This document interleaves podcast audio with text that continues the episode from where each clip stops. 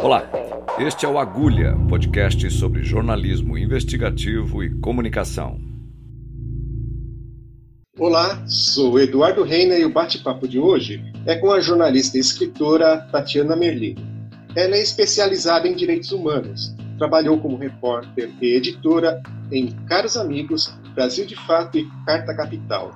É fundadora da Ponte Jornalismo e Agência Pública, dois novos modelos da prática do bom jornalismo. Recebeu quatro prêmios Vladimir Herzog de Direitos Humanos. Trabalhou na Comissão da Verdade de São Paulo.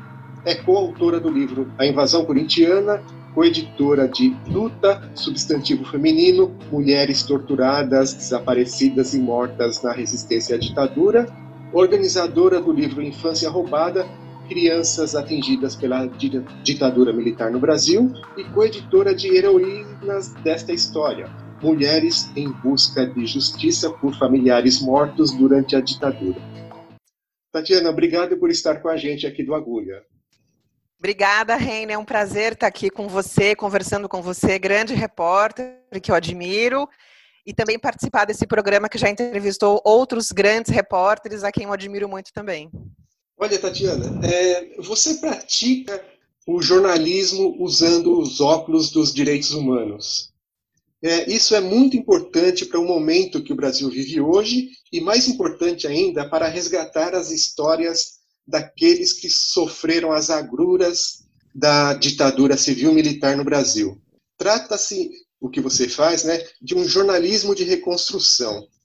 Além das dificuldades de acesso a informações primárias, e documentos da época, qual que é o maior obstáculo para desenvolver esse tipo de jornalismo investigativo hoje aqui no Brasil?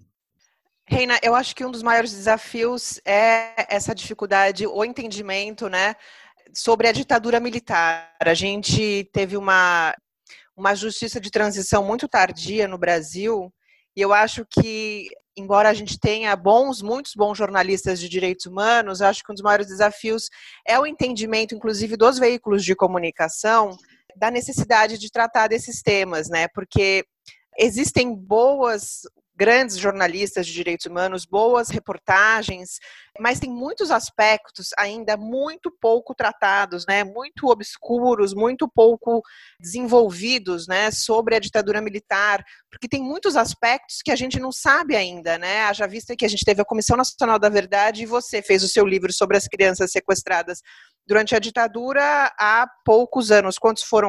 Quatro, cinco anos, né, que você fez, né, Reina? Foi é, isso? Foi, foi lançado no ano passado. É, mas você começou a fazer essa investigação. Sim, isso há quatro anos. É. Então, a gente tem muitos aspectos ainda a tratar, né, sobre a ditadura militar, que é o, é o período, né, sobre o qual eu me, mais me debruço, né, no meu jornalismo, mas eu acho que é isso, assim, essa falta de incentivo e de espaço, né, onde a gente possa tratar destes temas, né, acho que a gente deveria ter uma uma editoria, né?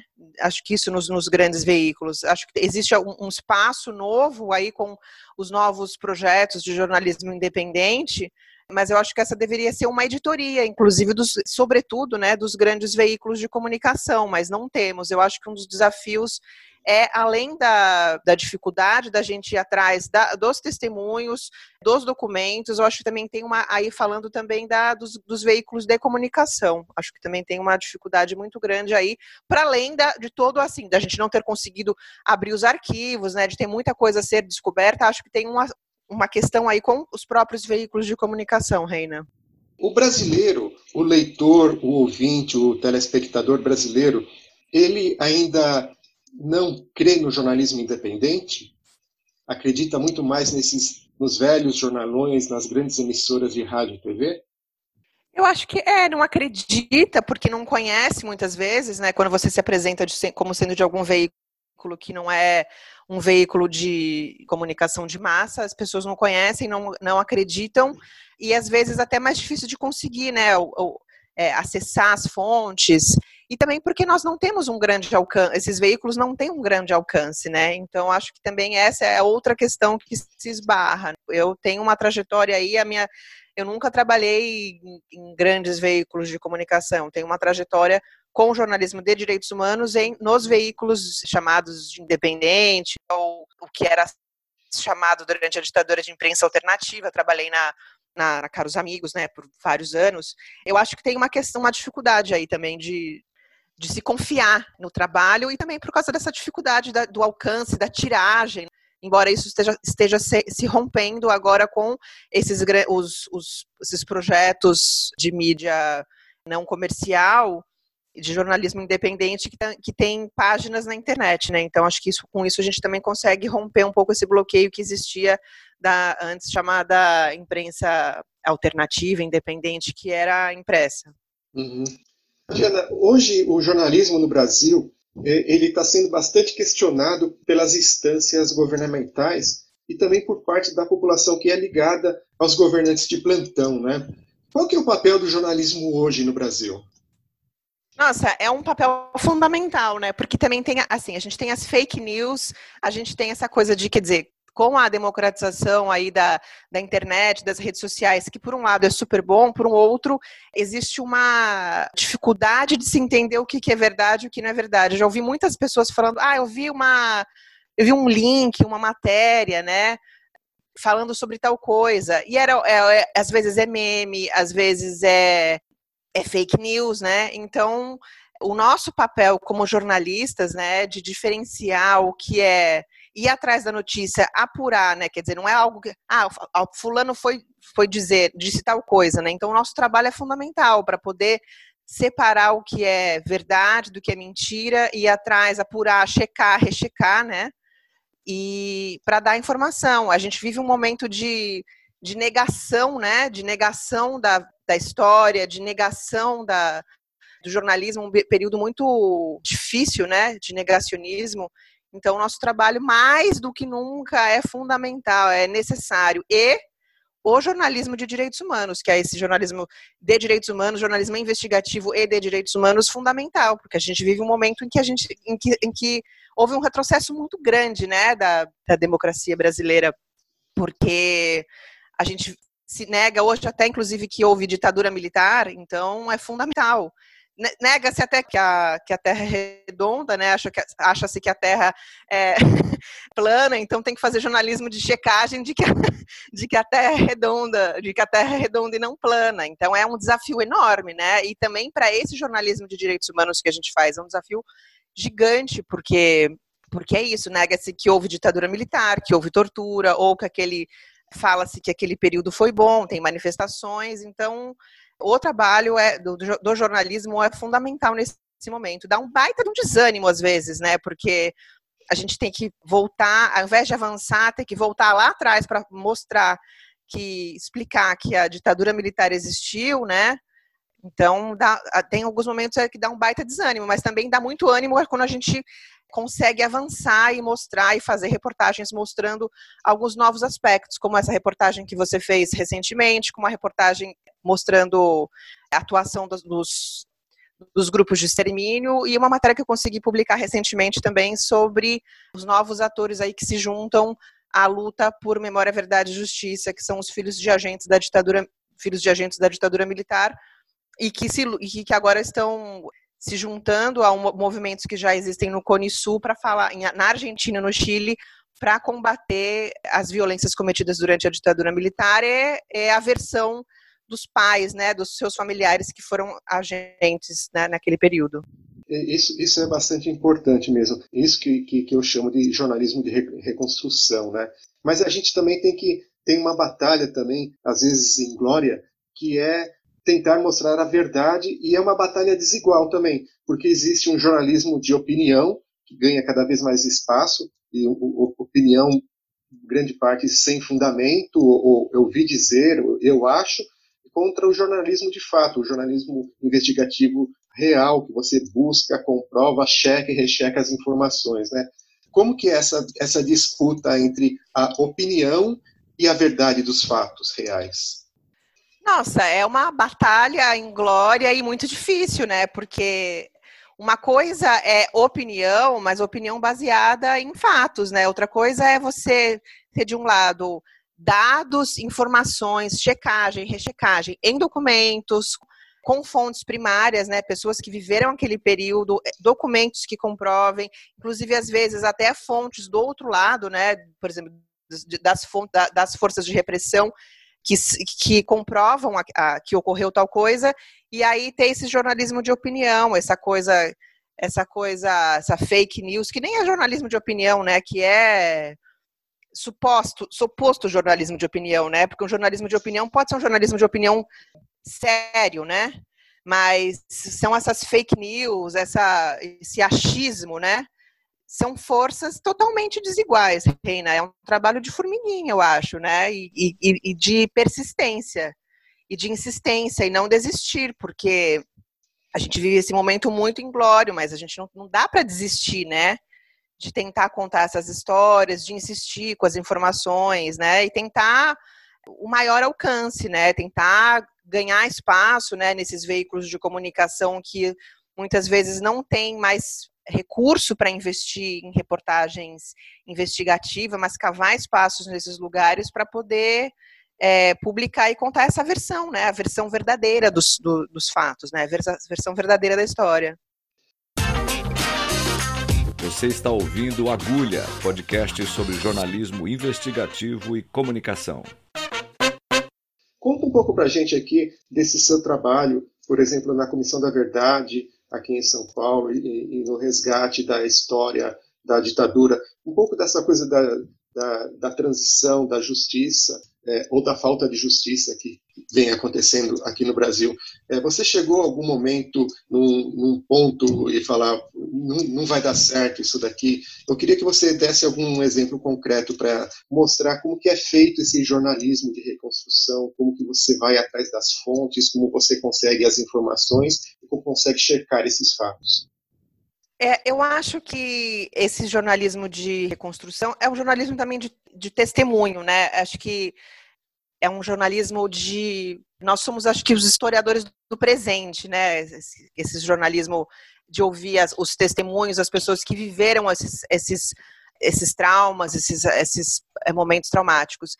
Eu queria falar um pouco sobre, sobre as crianças da, da ditadura militar tem uma, uma, algo, acho que é algo que é muito importante para quem faz jornalismo de direitos humanos, né, jornalismo investigativo e jornalismo de direitos humanos, que é algo que é fundamental também no trabalho documental, né, dos documentaristas, que é quando você ouve as testemunhas, as vítimas de traumas, né, que é o trabalho da escuta. São essas entrevistas muito longas que a gente faz com pessoas que viveram, passaram por experiências traumáticas, por tortura, por uma série de violências e privações, que é você ter esse tempo de escuta, né? A gente, como repórter, a gente pergunta muito, mas acho que esses, é, com essas fontes, com essas vítimas, a gente tem que ter um, um, um, um trabalho bem importante de escuta. E muitas revelações são feitas é, quando você deixa a pessoa falar livremente, faz algumas pequenas, per, poucas perguntas em momentos específicos, mas você deixa ela falar. Eu vou dar um exemplo que não é da Comissão da Verdade, que é do livro Heroínas dessa História, que eu fiz o perfil da Criméia de Almeida. A Criméia de Almeida foi uma guerrilheira do Araguaia e é, sobrevivente. O, o, companheiro dela, o André Grabois, foi assassinado pela ditadura. Ela tem uma história relativamente conhecida, se a gente for pensar em vítimas da ditadura, né? E eu fiz o perfil dela, já conhecia a Crimeia há muitos anos, já convivia com ela, tinha uma relação próxima, e eu fiz umas entrevistas longuíssimas, entrevistas de seis, sete horas. Algumas coisas ela me revelou na última entrevista, uma entrevista de isso, cinco, seis horas. E ela me revelou só algumas coisas só no, só no final, que eram as coisas mais de emoção, que não necessariamente são informações de jornalismo investigativo, mas são de reconstrução é, de um período e da violência que o Estado brasileiro cometeu contra essas pessoas. Então, de coisas que ela sentiu, é, de como ela se sentiu emocionalmente durante quando ela, ela soube a, a, confirmação de que o marido foi assassinado, quando ela foi torturada, que ela disse que ela nunca mais ia chorar depois que, que, ela, que ela sofreu torturas nos órgãos de repressão. Então, Acho que essa, essa coisa da escuta. E ela fez uma revelação que ela nunca tinha feito para ninguém, que ela me entregou. Foi um diário que ela fez quando ela estava presa no pique em Brasília. Brasília. Ela, ela fez um, um diário o filho dela, o Joca, porque achava que ela ia ser morta e ela queria que o filho de alguma maneira soubesse quem ela era, a história dela. Então é um diário, eu fico super inteira arrepiada. Ela nunca tinha mostrado para ninguém esse diário, ela me entregou o diário. E, e tem trechos que estão publicados no livro. E aí, quando o filho, ela se separou do filho e a, ela conseguiu entregar o filho para uma parente, ela colocou o diário na fralda. E é algo muito forte para ela, muito difícil. Então, passados todos esses anos, todas essas décadas, ela nem os familiares já tinham, tinham visto esse diário. O filho tinha visto uma vez, mas a irmã, a irmã, a sobrinhos não tinham visto esse diário.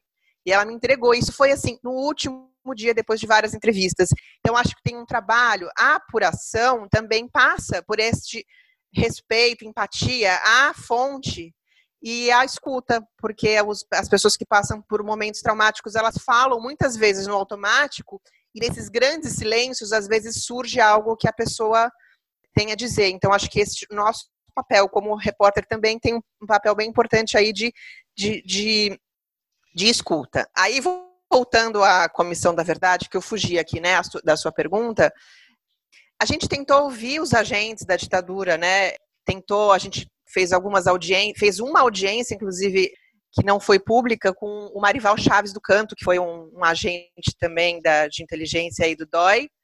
Eu acho que é o momento que a gente que desanimava era quando eles eram, a gente tentava ouvi-los, tentava convocá-los, eles não vinham. Mas teve um, um trabalho muito importante que foi de ouvir novamente as vítimas, eh, os familiares, que eles foram os repórteres investigativos ao longo de 40 anos, tentando juntar testemunhos de, de muitas pessoas que presenciaram, né, que vivenciaram, a, que estiveram presas, que os militantes, o que teve preso, né, eu, aconteceu isso na história do Luiz Eduardo Merlino, de quem eu sou sobrinha, a gente foi juntando, né, eu fiz um trabalho aí de familiar e de repórter junto, né, essa coisa de escavar e pega, um, junta os documentos, ouve um testemunho, vai juntando e montando um quebra-cabeça. Então, acho que a gente fez esse trabalho, lá na comissão, né? E como jornalista, o que eu fiz lá, que eu acho que é bem importante, que é um, algo complementar ao seu trabalho, né, com as crianças, que é ouvir, é, reunir num livro, né, o Infância Roubada, os testemunhos das crianças que foram vítimas de ditadura militar, da, da ditadura, que era histórias ainda não contadas. Era, a, elas tinham sido vitimadas de diversas maneiras, de por sofrerem violências, por violência quando foram presos com os pais, nascerem órgãos de repressão, por terem que viver com nomes trocados na clandestinidade, é, os, as múltiplas faces da violência contra a criança e sequestros, que a gente tinha um caso ali, que aí depois você descobriu um monte. Registrar isso num livro com depoimentos e com imagens é um trabalho, eu acho que me, me, uma parte de jornalista e uma parte de um documento de história, assim, de historiador, assim, de resgate de memória, né? Então, acho que a gente tem esse, esse papel aí de ser historiadores do presente, ouvindo essas, a ouvir essas vítimas, que é muito importante, né? Que é, é o trabalho de juntar testemunhos com documentos. Acho que é muito importante. Uhum. Toda, toda essa história que você está contando aqui para a gente é, demonstra um, uma face muito importante do repórter que pratica o jornalismo investigativo, né? O jornalista sempre está correndo contra o tempo, né? O, o jornalismo é tudo para ontem, né? E ao mesmo tempo a gente precisa ter uma paciência enorme, sabe, saber controlar a ansiedade para chegar nessas informações que você acabou de falar, né? Você, você é jornalista, você é historiador, antropólogo, sociólogo e também psicanalista, né? Porque você precisa saber ouvir as pessoas, né? É uma coisa que muitos coleguinhas não sabem, né? Fazer, ouvir as pessoas, né? É isso. E, e uma outra coisa também, né? Eu queria que você fizesse uma relação do que os jornalistas estão passando hoje, a atual conjuntura da democracia brasileira hoje, com o que os jornalistas passaram, por exemplo, durante a ditadura civil-militar. Nossa, que difícil. Mas só complementando, queria fazer um comentário sobre o que você disse antes, que a gente tem que saber também interromper né, a fonte e fazer uma pergunta em cima. Quando você percebe que não é entrevista, você pega um, um presidente que está saindo, alguém que está saindo de uma, de uma reunião, de uma audiência, aí vai aquela imprensa, todo mundo, e que aí naquele momento é importante você fazer a pergunta antes do seu colega repórter que está do lado, para você pegar alguma declaração rápida, né? Tem esse momento que você tem que eh, interromper, não para conseguir uma declaração rápida e bombástica, mas tem que saber, o repórter tem que saber também ouvir, né, e não interromper a fonte, né? Acho que é, tudo isso depende de qual do que você está apurando, né? Que tipo de reportagem você está fazendo, porque a gente vê às vezes repórteres, sim, os coleguinhas ouvindo, sei lá, a companheira do Vladimir Herzog e perguntando o que você sentiu quando ele morreu, quando a pessoa está saindo de um momento super difícil, né? Então, acho que também cabe a nós, a repórteres também tem que ter sensibilidade. E, né, e, né, e, e, ao você fazer esse papel aí do, do, psicanalista, que ouve, que escuta, que dá tempo da pessoa, surgem muitas informações, surgem muitas coisas, né? E além, do, além da questão ética, né, do respeito à fonte. Mas, a, voltando à sua pergunta, que pergunta difícil, Reina. Eu acho que a gente vive algo semelhante, né? Porque a gente não vive uma democracia plena hoje, não vive uma democracia plena, porque não é só o fato da gente ter um presidente que é que é de direita, um presidente que, que é contra, né, que defende, é, o que ele defende é antidemocrático, né, e a tentativa também que, que a gente vê de interferência né, na imprensa, as ofensas, né? Que o que a gente não tá. O que a gente está não está vendo é só em massa aí, é, prisões e torturas, né? Mas elas, elas existem também, né? Aumentou o número de casos de violência, tem as pesquisas aí, né? Os, os, os, o artigo 19, outras organizações que fazem é, relatórios mostrando que existem violências cometidas, né? Assassinatos e, e de, de, de, jornalistas, né? E perseguições, ameaças, né? Tem o, só tem os relatos aí da Patrícia Campos Melo de e é que, é, é que existe uma existe uma semelhança, mas existem as questões dos, dos tempos históricos, né? Hoje a gente vê, recebe essa, os jornalistas hoje recebem milhares de ameaças por é, por, re, por rede social, por WhatsApp, tem os celulares hackeados, né? Mas existe uma, uma violência contra os jornalistas, existia na ditadura e existe hoje. E hoje a gente também tem a. Não são só, não é só o Estado, né? Os agentes do Estado, né? Tem a população, né? Porque existe. Foi, foi, foram criados aí sectos, né? Os bolsonaristas, os bolsominions, que agem como uma horda, né? Como um gado, né?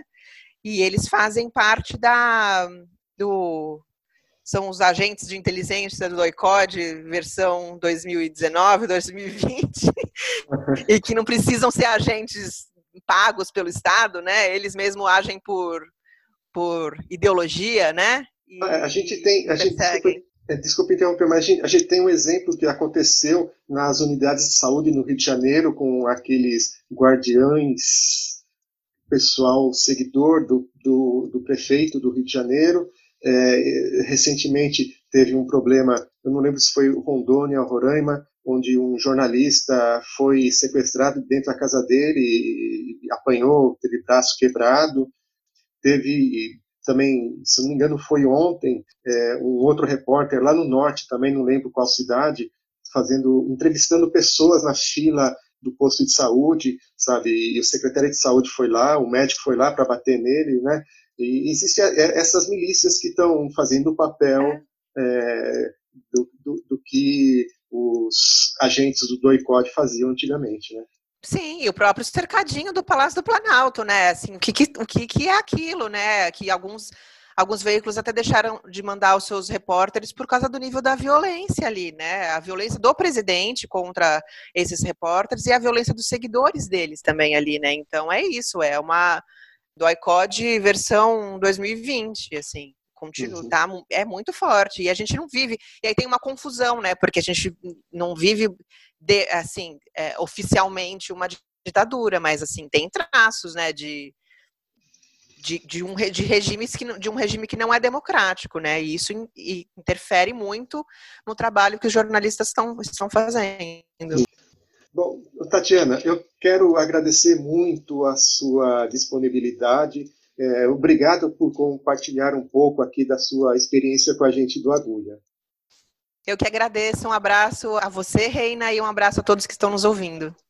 Bom, gente, eu sou Eduardo Reina, edição de áudio de Amanda Caires. Até o próximo episódio de Agulha.